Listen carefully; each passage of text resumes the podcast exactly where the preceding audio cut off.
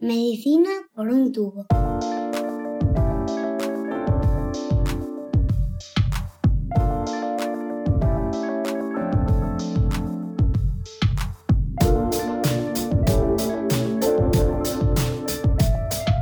Bienvenidos a Medicina por un tubo, el podcast de Roche España en el que tratamos de ponernos al día sobre los últimos avances en la investigación médica.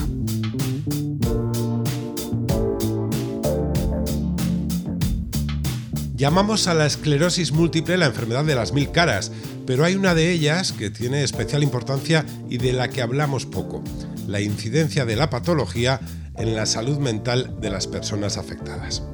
En este episodio nos centramos en este aspecto, en cómo la psicología puede ayudar a mejorar la calidad de vida de las personas con esclerosis múltiple y de su entorno. Comenzamos.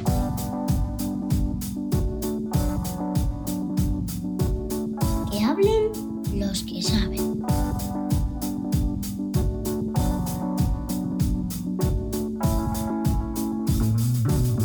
Afrontar un diagnóstico, ver cómo evolucionan los síntomas de una enfermedad, no es sencillo. El acompañamiento multidisciplinar del paciente y su entorno es fundamental para abordar la nueva situación. Es ahí donde los psicólogos juegan un papel fundamental. Para descubrirlo tenemos con nosotros a la psicóloga Patricia Ramírez, que además es escritora, conferenciante, actriz y divulgadora. Patricia, bienvenida a Medicina por un tubo. Buenas tardes, aquí encantada de estar con ustedes. En primer lugar, ¿qué puede hacer un psicólogo por un paciente de esclerosis múltiple? Bueno, pues puede hacer muchísimo, porque el diagnóstico de esclerosis múltiple es un diagnóstico para toda la vida y supone un cambio eh, muy significativo en la vida de un paciente. Entonces, el psicólogo puede estar presente desde el diagnóstico, eh, en el que normalmente eh, suele haber una etapa, un momento de confusión, porque no todo el mundo está familiarizado con la esclerosis y cuando te dicen el diagnóstico eh, al paciente le aparece una sensación de bloqueo, de no estoy entendiendo lo que me ha dicho, es verdad lo que me ha dicho, eh, cuál es a partir de ahora el pronóstico, cómo va a limitar esto mi vida, voy a tener que cogerme una baja permanente, cómo me voy a morir. O sea, a partir de ahí surgen muchísimas dudas acompañadas, por supuesto, de un estado de, ansiedad y, de tristeza. Y también un estado al principio de no aceptación, porque la persona no quiere aceptar que esto le esté pasando en la vida. Normalmente las personas hacemos una relación en, que va de si yo tengo una vida saludable, si yo soy una buena persona, si yo me estoy cuidando, no es justo que la vida me traiga este, esta adversidad. Entonces, en un principio hay un momento de no aceptación. Entonces, en función de cómo el paciente reacciona a ese diagnóstico, eh, pues el psicólogo puede estar en la fase de ayudar al proceso de aceptación, a resolver dudas y una vez que el paciente ha aceptado y tiene ya un tratamiento y se le ha explicado, pues ahí se pueden trabajar muchas cosas, desde lo que son los hábitos de vida saludables, pero sobre todo todo lo que tiene que ver con el pensamiento. El pensamiento para que la persona no esté anticipando que le va a venir un brote, eh, que esté todo el rato pensando cómo va a ser su futuro y que la persona aprenda a vivir en el presente. En el presente poniendo atención plena a cada cosa, reduciendo sus niveles de ansiedad, porque la ansiedad puede precipitar que haya un brote ayudándole a tener una vida serena. Y en ese sentido, ¿cuáles son los momentos clave para el paciente? ¿El diagnóstico, los brotes, recaídas? Todo, todo es clave. El diagnóstico es un momento muy importante porque es lo que determina el cambio en su vida para el resto de su vida. Y ahí tiene que haber una labor de acompañamiento. Eh, luego tiene que haber una parte importante de prevención por parte de la psicología, de dar información al paciente para que sepa qué herramientas de la psicología le pueden ayudar a tener una vida eh, un poco más eh, serena, más de aceptación, más de compasión con él. Y luego en los brotes va a depender un poco al principio, los primeros son mucho más llamativos porque para la persona es algo nuevo. No sabe cuánto tiempo le va a durar, qué intensidad va a tener, cómo le van a afectar, a qué, a qué órganos le va a afectar la enfermedad. Entonces, en esos momentos todavía hay niveles de ansiedad mucho mayores. Entonces, ahí tenemos que intervenir más.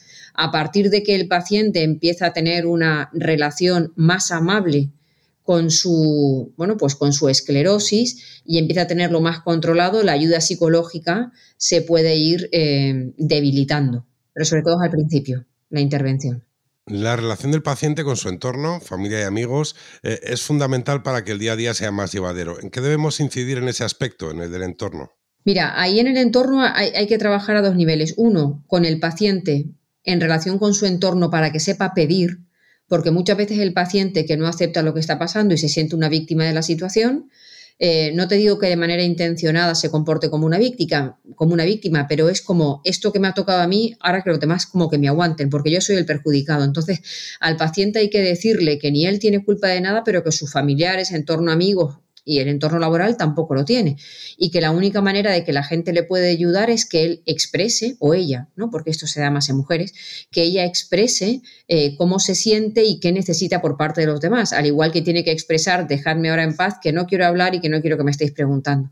Pero es importante que exprese lo que siente y lo que necesita, porque los demás no son adivinos. Y al entorno, sobre todo, hay que decirle eh, que tiene que estar para acompañar y para acompañar de una manera compasiva, porque a veces el entorno se cree eh, que aquí hay que tirar de actitud y en este caso no todo es actitud.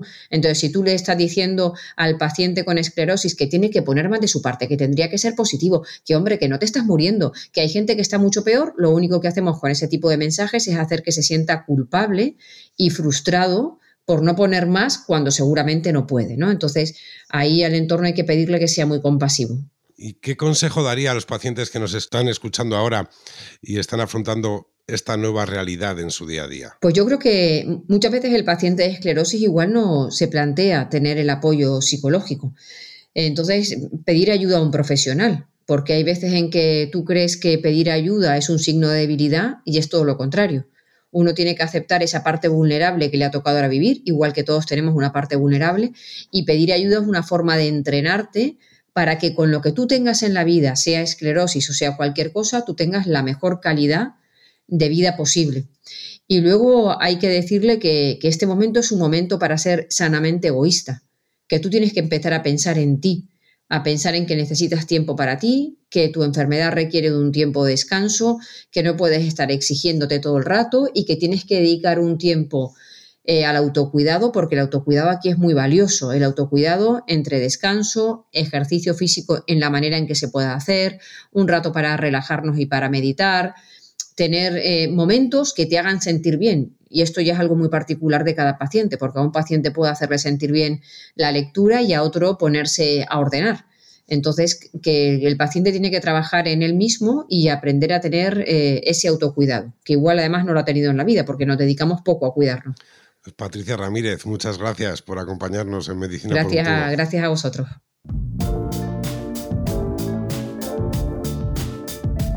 Estás escuchando Medicina por un tubo. Al recibir un diagnóstico como el de esclerosis múltiple, el mundo cambia para la persona recién diagnosticada. La necesidad de información y acompañamiento es un hecho y afortunadamente las asociaciones de pacientes están ahí para ayudar en el momento necesario. Gabriela Hidalgo es psicóloga y directora de proyectos en Esclerosis Múltiple España.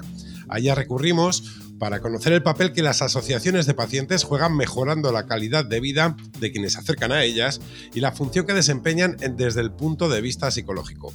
Gabriela Hidalgo, bienvenida a Medicina por un tubo. Hola, buenos días. Muchas gracias por la invitación y por crear un espacio en el que hablar de un tema tan importante como la salud mental. Las asociaciones de pacientes juegan un papel importante en el día a día de quienes se acercan a ellas. En el caso de Esclerosis Múltiple España y de las asociaciones de pacientes que representáis, ¿qué importancia tiene el apoyo psicológico en la relación con quienes se acercan a vosotros? Bueno, la salud mental es clave para el bienestar de todas las personas y cuando hablamos de una enfermedad como la esclerosis múltiple se vuelve una parte indispensable del abordaje multidisciplinar. Afortunadamente hoy en día somos mucho más conscientes de la importancia que tiene la salud mental y hay menos tabú alrededor. Estamos mucho más abiertos a pedir ayuda y en las entidades de pacientes el servicio de psicología ha ganado mucho terreno y se ha fortalecido. Prácticamente en todas las asociaciones y fundaciones de esclerosis múltiple se cuenta con un servicio de atención psicológica que está especializado en esclerosis múltiple, que es un punto que me parece muy importante porque al final hablamos de una patología que tiene muchas particularidades y poder eh, acompañarse de un profesional de la salud mental que además conoce bien de cerca y de primera mano la, esclerosis múltiple ayuda mucho más a comprender eh, la situación en la que ahora nos encontramos, el servicio es mucho más personalizado y la calidad de la atención mejora considerablemente. ¿Y cuáles son las principales preocupaciones de las personas con esclerosis múltiple que se acercan por primera vez a vosotros? ¿Han ido cambiando mucho a lo largo de los años? Bueno, a la esclerosis múltiple se le llama la enfermedad de las mil caras. Eh, no hay un caso igual a otro y la evolución de, cada enfermedad es, distinta. Además, es una enfermedad que se diagnostica sobre todo entre los 20 y los 40 años de vida, que es un momento en el que nos estamos desarrollando ¿no? vital y personalmente eh, de una manera muy plena y por lo tanto necesitamos adaptarnos a la nueva realidad. Va a haber dinámicas que cambian en nuestro entorno social, en el entorno laboral y es importante poder eh, tener el apoyo de un profesional de la salud que nos acompañe en este proceso. Si hablamos de las dudas y de los miedos más presentes, seguramente el momento del diagnóstico es uno de los momentos más claves porque hay mucha incertidumbre, nos tenemos que adaptar y que asumir una realidad nueva, un cambio de vida en todos los aspectos y seguramente hacer un duelo. Eh, y es un momento en el que el acompañamiento psicológico se ha demostrado como muy beneficioso. Eh, luego nos encontramos también con la evolución de la enfermedad, que como decía anteriormente, pues va variando mucho en cada caso, pero también es importante poder contar con un especialista que nos ayude a adaptarnos a cada, a cada momento y al avance de la enfermedad. Y si hablamos de la progresión de la enfermedad, que también es una posibilidad que puede ocurrir, pues efectivamente ahí el apoyo se vuelve todavía mucho más necesario porque necesitamos hacer adaptaciones todavía mayores. ¿Y qué herramientas pone Esclerosis Múltiple España a disposición de quienes acuden a la asociación desde el punto de vista psicológico? Bueno, por un lado, como Esclerosis Múltiple España tenemos nuestra, nuestra web, esclerosismúltiple.com, en la cual tenemos pues, noticias, artículos, entrevistas, testimonios relacionados con salud mental, tanto expertos en la materia como personas con esclerosis múltiple y también familiares. Eh, tenemos la plataforma En Forma, en la cual, además de consejos sobre salud mental, hay consejos sobre alimentación saludable o ejercicio físico, que también son aspectos que eh, impactan de una manera muy clara en nuestra salud emocional y, mental. Y en, nuestras, en nuestras asociaciones, pues evidentemente está este servicio de psicología de atención más directa que comentábamos previamente. ¿no? Eh, además de eso, hemos impulsado y hemos colaborado en distintas investigaciones sociosanitarias en las cuales la salud mental siempre es un aspecto que se tiene muy en cuenta, en parte también para conocer las necesidades que van surgiendo a medida que cambian eh, pues, la, patología y, la sociedad. Y, por otro lado, eh, tenemos mucho foco en la formación de nuestros profesionales y de hecho este año en nuestro evento anual LinkM todo el programa está totalmente dirigido a tratar la salud mental de las personas con EM. ¿En qué debemos avanzar para atender mejor a las personas con esclerosis múltiple en este sentido, en el psicológico? ¿Se le da realmente importancia dentro del sistema sanitario? Bueno, por un lado creo que es muy importante que conozcamos de forma generalizada y especialmente en el ámbito sociosanitario las particularidades que tiene la esclerosis múltiple para que las personas diagnosticadas reciban una atención lo más acertada y positiva posible. De ahí también eh, la insistencia que hacemos siempre en la sensibilización eh, sobre la enfermedad. Y cuando hablamos de salud mental en concreto, creo que también es importante reconocer que aún nos queda mucho camino por recorrer en cuanto a normalización y desestigmatización de, la cuestión, haya o no patología mental, pero hablar de nuestras emociones y de cómo nos sentimos sigue siendo muchas veces un reto, incluso en el, en el ámbito sociosanitario. Creo que ahí todavía nos, nos toca ponernos un poco las pilas y acudir a un profesional de la salud mental debería ser además algo muy accesible y no un privilegio, que lamentablemente es, es algo que ahora, ahora mismo pues es así, ¿no? la salud mental es un derecho, no es una moda y es una necesidad básica para, para todo el mundo y especialmente para personas con esclerosis múltiple. Y por último, ¿qué tipo de consejos daría desde la asociación a las personas con esclerosis múltiple que buscan ayuda psicológica? Bueno, lo primero que le diría a una persona que ha identificado que tiene una necesidad de acompañamiento emocional y que está buscando ayuda es enhorabuena porque es un paso muy valiente, no es sencillo ni identificar que tenemos esta necesidad ni tampoco dar el paso de pedir ayuda. Así que enhorabuena en primer lugar. Y, creo que acudir a una asociación de pacientes de esclerosis múltiple, a la que tengamos más cercana al lugar en el que residimos, es un gran primer paso, por lo que comentábamos también antes. ¿no? Es un lugar especializado en la patología en el que vamos a encontrar a profesionales de la salud mental que conocen muy de cerca esta enfermedad y que nos van a poder acompañar de una forma eh, mucho más apropiada. Y por otro lado, también diría que buscar apoyo social en nuestro entorno es clave. Em, sabemos que la soledad es un factor que predispone al deterioro de la salud mental eh, y emocional. Los seres humanos necesitamos sentirnos arropados y rodeados de un tejido social y humano para poder desarrollarnos. Y en las asociaciones de pacientes no solo se prestan servicios sociosanitarios que son esenciales para la calidad de vida de las personas con EM y de sus familias, sino que también se generan espacios de encuentro y de apoyo mutuo con otras personas que viven una realidad similar. Y esto es tremendamente sanador, ¿no? Así que creo que pedir ayuda es un paso muy valiente y muy sano para mejorar nuestra calidad de vida y que acudir a una asociación de pacientes eh, de esclerosis múltiple es un primer paso mm, excelente. Gabriela Hidalgo, de Esclerosis Múltiple España, muchas gracias por acompañarnos en Medicina por un tubo. Muchas gracias a vosotros.